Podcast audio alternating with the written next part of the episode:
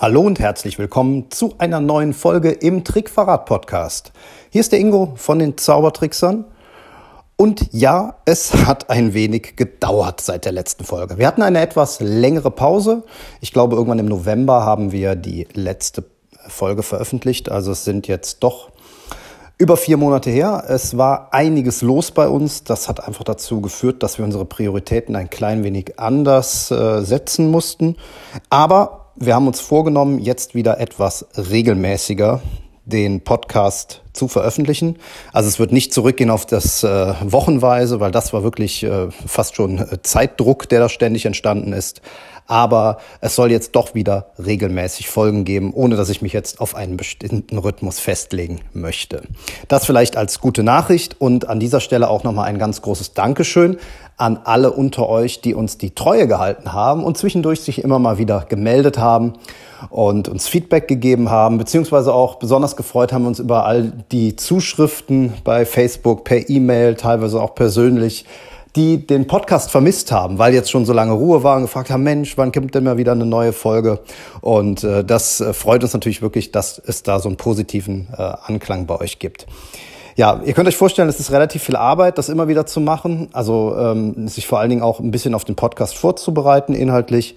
Deshalb müssen wir da auch ein bisschen schauen, weil wir eben unsere eigenen Themen, insbesondere auch unsere eigenen Shows und so vorantreiben wollen. Da läuft bei uns auch einiges. Einige von euch verfolgen uns ja auf den sozialen Medien, sehen, was so los ist. Deshalb äh, habt da bitte Verständnis für, dass wir da immer ein bisschen gucken müssen, dass die äh, Schwerpunkte richtig gesetzt sind. Ja, das soll es aber jetzt auch schon mit dem Vorgeplänkel gewesen sein. Ich äh, werde das Ganze jetzt auch noch insofern neu ändern oder hinzufügen, dass wir am Anfang immer so eine kleine aktuelles, was gibt's Neues ähm, Geschichte mit reinbauen in den Podcast. Das können mal aktuelle Dinge aus der Zauberszene sein, das können Hinweise sein, wenn wir irgendwas gesehen haben, vielleicht auch mal einen aktuellen Bericht, was uns gut gefallen hat. Aber äh, jetzt in dem Fall ist es so ein Statement, warum gab es so lange Pause? Also diesen aktuellen Teil den haben wir jetzt vor, regelmäßig am Anfang der Podcast-Folgen so ein bisschen einzufügen. Ähm, als aktuellsten Punkt kann ich vielleicht noch sagen, dass äh, jetzt gerade, allerdings äh, abgelaufen, die, äh, die, die, die Frühbucherermäßigung für die Vorentscheidung des Magischen Zirkels ist in ähm, äh, in Mindelheim ist der eine und der andere, die andere Vorentscheidung ist in Marl. Die ist, glaube ich, im September. Die Daten habe ich jetzt gerade nicht präsent, aber die könnt ihr ja selber super raussuchen. Und äh, weitere größere Veranstaltungen liegen auch hinter uns. Da waren wir leider nicht. World Magic Artists äh, von Florian Zimmer in äh, Ulm, in Neu-Ulm organisiert. Haben wir leider keine Möglichkeit gehabt, vorbeizufahren. Äh, jetzt gerade im Moment laufen noch die Bonner Zauberwochen. Äh, die Gala ist schon durch.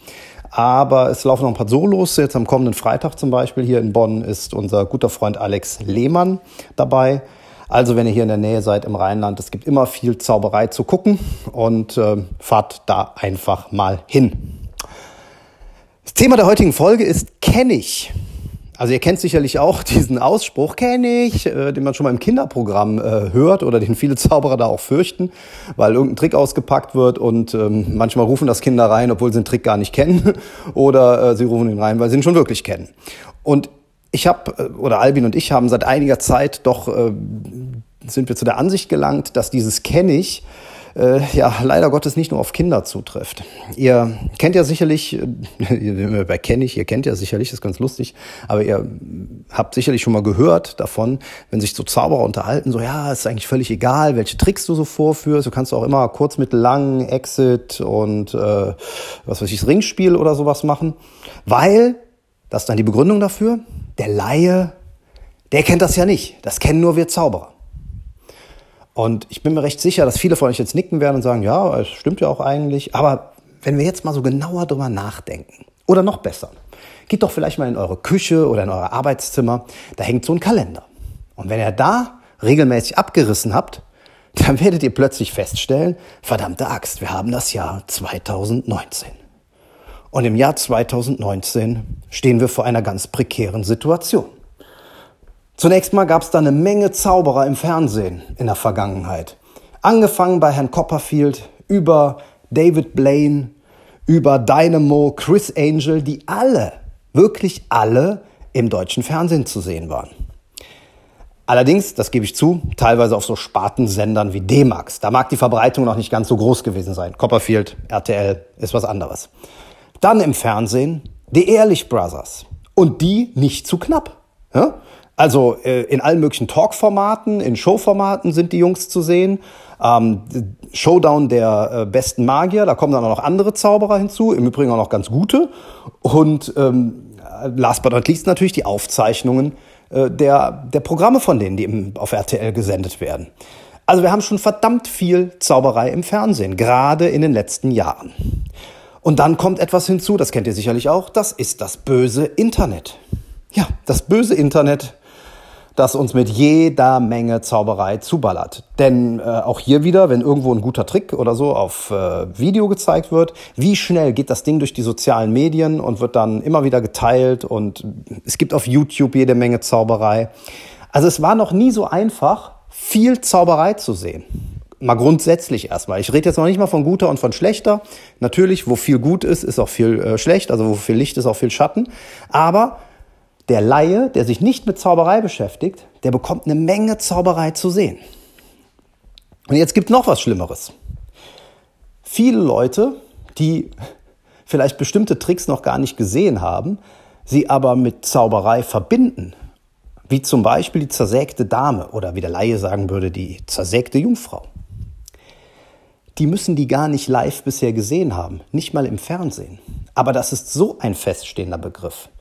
Oder dass ein Zauberer eine Münze hinter einem Ohr hervorzaubert oder eine Karte äh, aus einem Kartenspiel wiederfindet, das vorher gemischt wurde oder die Karte, die vorher gezogen wurde. Das muss einer noch nicht mal gesehen haben. Alleine die Tatsache, dass das so als typische Zauberertricks beschrieben wird, oder alles Mögliche mit Tüchern fällt mir noch ein, all das trägt dazu bei, dass ein Laie, der dann plötzlich die zersägte Jungfrau zum ersten Mal live sieht, sagt, kenne ich.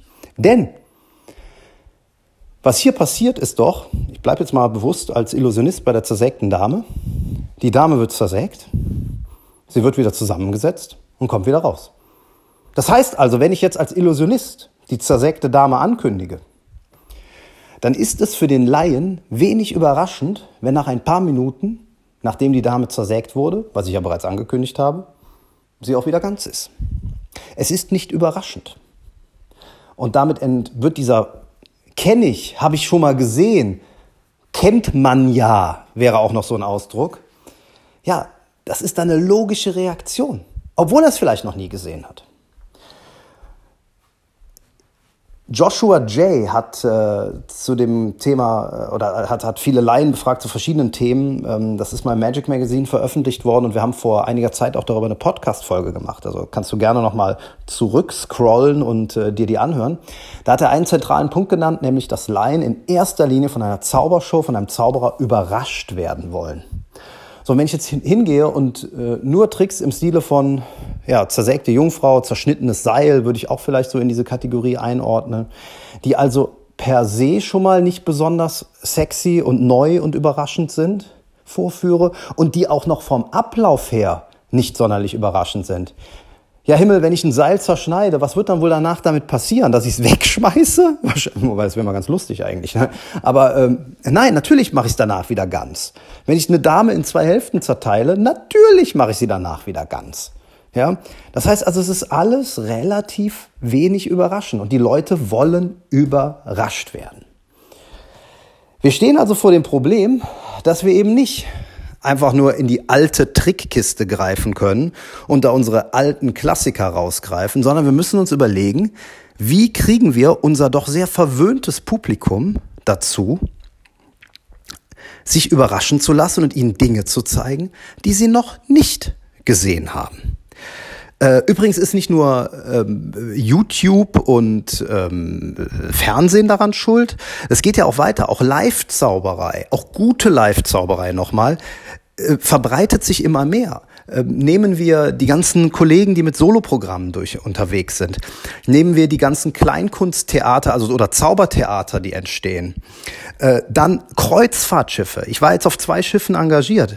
Es ist, es ist der Wahnsinn. Ihr müsst mal überlegen, wie viele Tausende von Menschen auf dem letzten Pot, auf dem ich war, da waren fast 3000 Menschen drauf. Jede Woche 3000 neue Gäste, die einen Zauberer zu sehen bekommen. Und das auf etlichen Schiffen. Zählt mal, wie viel Tui, Hapag-Lloyd, AIDA, nur die deutschen Schiffe. Wie viel Zauberer da äh, potenziell, klar ist nicht auf jedem Schiff ein Zauberer, aber wenn man das mal zusammenrechnet, wie viele Menschen auf Schiffen fahren und jedes Jahr Zauberer zu sehen bekommen. Und gerade auf dem Schiff, wo dann auch die Auswahl der Effekte ein bisschen eingeschränkt ist, ich hatte da auch Seil dabei, natürlich. Ich hatte da auch meine Himbeerringe dabei. Ne? Ähm, aber Warum? Weil es eben da auch noch ein spezielles Problem ist mit dem Reisen, mit dem Koffer und so. Aber trotzdem, das, die Leute kriegen immer wieder die gleichen Tricks serviert auf den Schiffen. Und ne, die kommen dann an Land und wenn die dann schon wieder ein zerschnittenes und wiederhergestelltes Seil sehen, ja, dann werden die sich irgendwann denken, also Zauberei, boah, da brauche ich jetzt aber auch nicht. Da haben es die Jongleure ein bisschen einfacher, ne? muss man ganz klar sagen. Wenn der hier mit fünf Bällen, sechs Bällen jongliert, wird keiner beim nächsten Jongleur sagen, ach, oh, mit fünf habe ich schon gesehen, jetzt will ich aber mal sieben sehen oder so. Ne? Ähm, Zauberei, die Leute wollen überrascht werden, die wollen Neues sehen. Das ist einfach so. Und wenn du jetzt denkst, ja, aber Ingo, da mag ja alles richtig sein, aber der Kern ist doch, dass die Präsentation gut ist. Die ist viel wichtiger als der Trick. Ja und nein. Wenn die Präsentation richtig scheiße ist, stimme ich dir zu. Aber derjenige, der einen Trick, einen markanten und guten Trick, und das zerschnittene und wiederhergestellte Seil ist ein guter Trick, da führt gar kein Weg von vorbei. Ne? Das hat verschiedene Gründe, warum es ein guter Trick ist. Der äh, bedient zum Beispiel einen, ähm, ein Klischee, er bedient äh, aber auch eine, eine, eine gewisse Symbolik ist da drin. Ne? Das ist nämlich die Wiedergeburt. Ja, es wird etwas zerstört und wiederhergestellt, der ultimative Symbol für die Wiedergeburt. Deshalb ist es ein guter Trick. Aber wenn ich einem Laien einen guten Trick zeige, ein gutes zerschnittenes und wiederhergestelltes Seil mit einer guten Präsentation und zwei Wochen später sieht derselbe Laie ein zerschnittenes und wiederhergestelltes Seil, das vielleicht aus zauberischer Sicht noch tricktechnisch ein bisschen raffinierter ist und das von der Vorführung her, von der Präsentation her noch so mehr Pfiff hat und vielleicht auch ein bisschen ja, innovativer in der, äh, in der Ausarbeitung des Textes. Ja? Also so, so was Helge Thunartiges oder so, was weiß ich. Dann wird der, wenn die Qualität dieser beiden Vorführungen aus der ersten Woche und zwei Wochen später sich nicht so richtig massiv unterscheiden, also dass man wirklich sagt, boah, der, der andere, der war so viel besser, äh, das äh, sieht ein Blinder mit dem Krückstock, dann wird er den ersten Trick, also die, die, die, den ersten Zauberer, der, der den zum erst vorgeführt hat, das wird ihm gefallen haben. Und bei dem zweiten wird er sagen, naja, kenne ich. Das, dem Ganzen wohnt inne, dass der, also das Trickthema, dass der eigentliche Trick der jeder Routine innewohnt. Also eben dieses Thema zerschnittene, wiederhergestellte Seil oder äh, äh, Ringe, die sich verketten, äh, eine Dame, die zersägt wird. Ja, das ist ein ganz wesentlicher Bestandteil für Laien. Die wollen Tricks sehen. Ja, die wollen auch Präsentationen, die wollen tolle Geschichten, gar keine Frage. Aber wenn die zum Zauberer kommen, dann wollen die Tricks sehen. Dann möchten die staunen und die möchten überrascht werden. Und all das führt bei mir inzwischen zu einem gewissen Umdenken in der Materialauswahl. Das geht nicht von heute auf morgen. Das ist gar keine Frage. Wir können nicht von heute auf morgen alle unsere Klassiker über Bord schmeißen. Sollten wir auch gar nicht. Aber wir sollten überlegen, wie wir eine gute Mischung hinbekommen, sodass das Publikum nachher aus unserer Show rausgeht und sagt, das habe ich noch nicht gesehen. Das war neu. Das war aber überraschend. So, das geht auf, aus meiner Sicht auf verschiedene Art und Weisen. Erstmal nochmal, ähm, bevor mich hier irgendeiner falsch versteht. Ich bin ein riesen Fan von Klassikern. Ja, also ich liebe Bücher wie Stars of Magic, ja, in der viele Klassiker beschrieben sind. Ich liebe den Tabelkurs. Äh, ich finde gerade Effekte wie Becherspiel, Ringspiel, ähm, Eierbeutel, chinesische Schnurstäbe, äh, Ambitious Card, um mal was aus dem Klassikerbereich zu nehmen, oder auch eine Zickzack ja, um was von den Illusionen mal zu nehmen. Das sind richtig, richtig gute Kunststücke. Und wer die Dinger lernt und beherrschen lernt und verstehen lernt, der wird ein richtig guter Zauberer.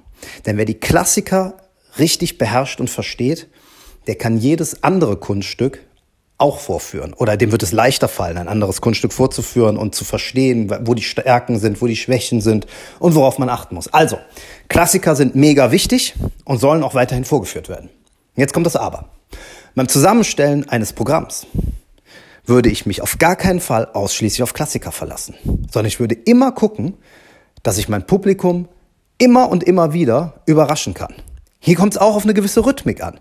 Ich kann ihm auch mal zwischendurch etwas präsentieren, wo der, das Ergebnis von vornherein klar ist. Wo ich vielleicht dann einen Nervenkitzel einbaue, wo man sich vielleicht fragt, wird das wirklich schaffen, die Dame wieder zusammenzusetzen oder was weiß ich, ja? Oder äh, ich spiele vielleicht sogar mal mit einem Klischee äh, ich bleibe jetzt bewusst bei der zersägten Dame, ja. Also was weiß ich, ich spiele vielleicht ein bisschen damit rum und äh, tu so, als würde ich sie nicht zusammensetzen.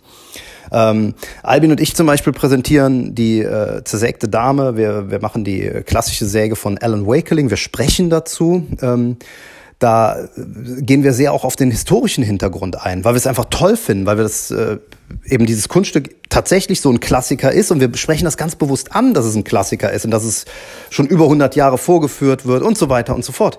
Also äh, wir, wir benennen auch zum Beispiel Selbit als einen der Erfinder. Äh, all diese Dinge bringen wir auf die Bühne und dadurch, ja, es ist ein Klassiker, die Leute erwarten, dass die Dame zersägt wird und wieder zusammengesetzt wird, aber sie, ihnen gefällt die Nummer trotzdem sehr, sehr gut und wir bekommen sehr gute Kritiken dafür, weil eben dann das gesamte Drumherum ein bisschen verändert wurde. Und das ist also der erste, die erste Möglichkeit, dass du dir, wenn du jetzt einen Klassiker dir zur Hand nimmst, dass du wirklich mal überlegst, wie kannst du es wirklich zu deinem eigenen Ding machen. Jetzt habe ich eben gesagt, das macht dann nachher keinen großen Unterschied. Der, der es als erstes vorführt, ist trotzdem immer der Erste. Aber wenn du es zu deinem eigenen Ding machst und dir wirklich Mühe bei der Präsentation gibst, da vielleicht auch ein paar pfiffige Ideen reinbringst, ein paar richtig starke Gags, ähm, dass du vielleicht tolle Requisiten verwendest, ähm, irgendetwas anders machst, dann werden das, ohne dass die Leute es benennen können, werden sie dir den Klassiker trotzdem abnehmen. So, aber das kannst du nicht über das ganze Programm machen. Du musst zwischendurch auch immer mal wieder mit einer Überraschung kommen. Und man kann Klassiker auch dadurch aufpeppen, indem man ja, ihnen tatsächlich etwas Peppiges hinzufügt oder wegnimmt. Äh, für mich auch wieder ein gutes Beispiel aus unserer Praxis ist die klassische Schwerterkiste. Auch wieder eine große Illusion, die viele von euch kennen. Ne? Kiste, Mädchen rein, Schwerter rein, zack, zack, zack. So, nachher kommen die Schwerter wieder raus, Mädchen kommt wieder raus.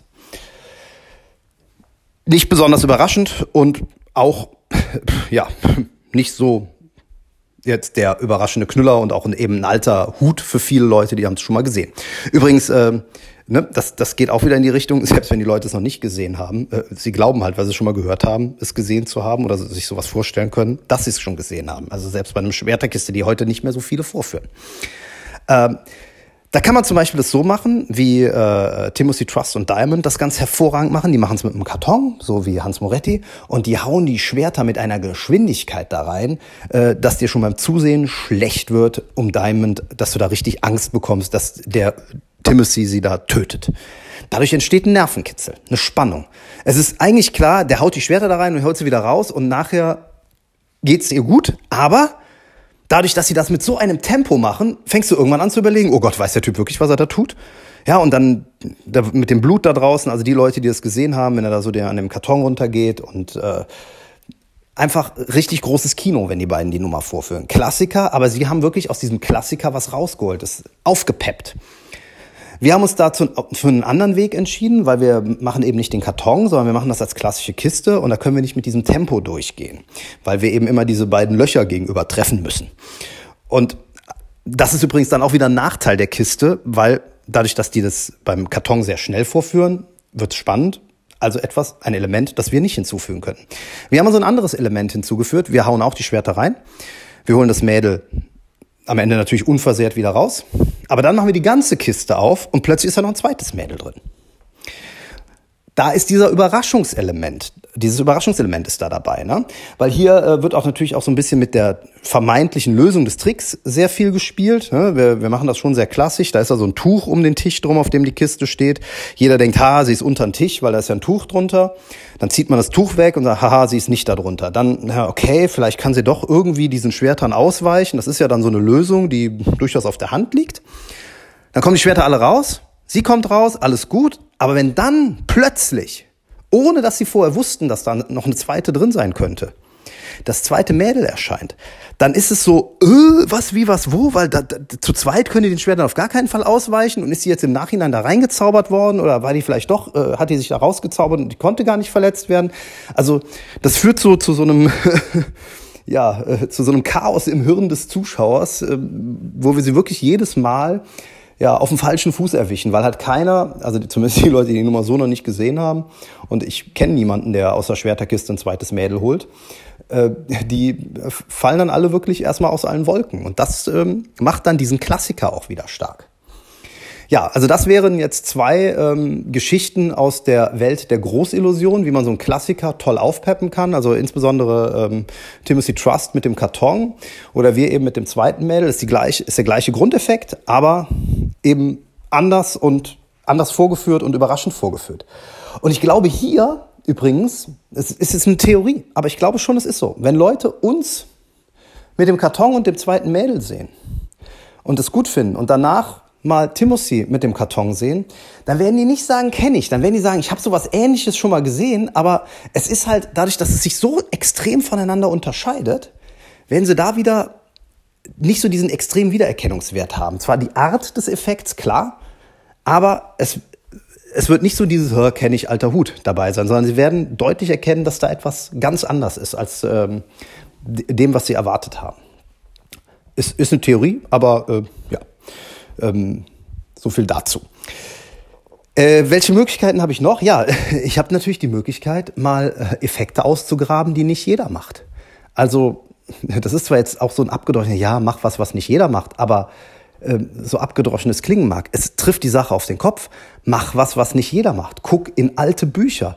Such dir Sachen raus, die halt nicht so populär sind bei den Zauberern und schau, was du draus machen kannst. Mach dein eigenes Ding daraus. Geh auf moderne Requisiten. Ich meine, der erste, der sich überlegt hat, dass er ein paar coole Sachen mit Rubik's Cube machen kann. Ich weiß gar nicht, wer das war, also wo, da, wo dieser Hype plötzlich herkam. Da gibt's jetzt inzwischen jede Menge Effekte. Aber das ist natürlich ein cooles, modernes Requisit. Mit dem iPad zu zaubern, wie äh, Simon Piero sich irgendwann entschieden hat. Ein cooles, modernes Requisit. Da sind grundsätzlich gar nicht so neue Effekte drin gewesen. Aber das Ganze mit dem iPad zu verbinden. Ja, auch das ist eine Möglichkeit, hinzugehen zu sagen, okay, ich habe zwar mehr oder weniger klassische Effekte, aber ich suche mir jetzt ein ganz neues und modernes Requisit raus. Also es, das Wichtige ist halt, es geht nicht darum, einfach nur das Requisit auszutauschen. Ne? Also nur weil ich jetzt nicht mehr mit Bällen manipulieren will, äh, suche ich mir jetzt irgendwas anderes Rundes, also pff, keine Ahnung, Äpfel oder Orangen oder so das ist dann nicht so ganz der, äh, der, der, der Weg, den ich da vorschlagen würde, sondern ich würde schon sagen, überleg mal, was ist denn im Moment wirklich, was wird gehypt, was benutzen viele?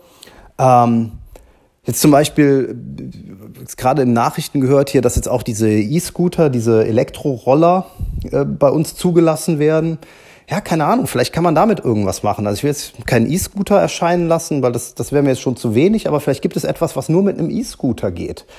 Äh, ich erinnere mich, dass Topaz mal ähm, so eine Nummer hatte, wo er auf einem Segway drauf war. Oder vielleicht war es auch Roxanne, aber ich habe es zumindest bei Topaz gesehen. Ja, also dass auf einmal moderne Requisiten vor, ähm, mit reinfließen. Und dann, selbst wenn man dann noch eine Routine vorführt, die vom Grundprinzip her ein Klassiker ist oder ein altbekanntes äh, Ding, kann das dadurch sehr stark wirken, weil dieses moderne Requisit so eine, ja, so, so, so eine Anziehungskraft für das Publikum hat. Ja, das wäre so mein heutiger Gedanke zu dem Neuauftakt in 2019. Ich bin mal gespannt auf äh, eure Meinung, auf eure Reaktion. Eine gute Möglichkeit ist die Trickverrat-Gruppe bei Facebook, um eure Meinung zu schreiben. Ihr könnt es aber auch gerne eine Nachricht bei Facebook schreiben, ihr könnt uns eine E-Mail schreiben. Wir freuen uns auch nach wie vor über Rezensionen bei iTunes über den Podcast. Ähm, meldet euch einfach bei uns. Wir freuen uns, mit, äh, wie eure Meinung zu dem Thema ist. Kenne ich alles alte Hüte. Das war's für heute. Ich wünsche euch, egal wo ihr gerade seid, wo ihr diesen Podcast hört, einen wundervollen Tag und bis zum nächsten Mal. Macht's gut. Euer Ingo.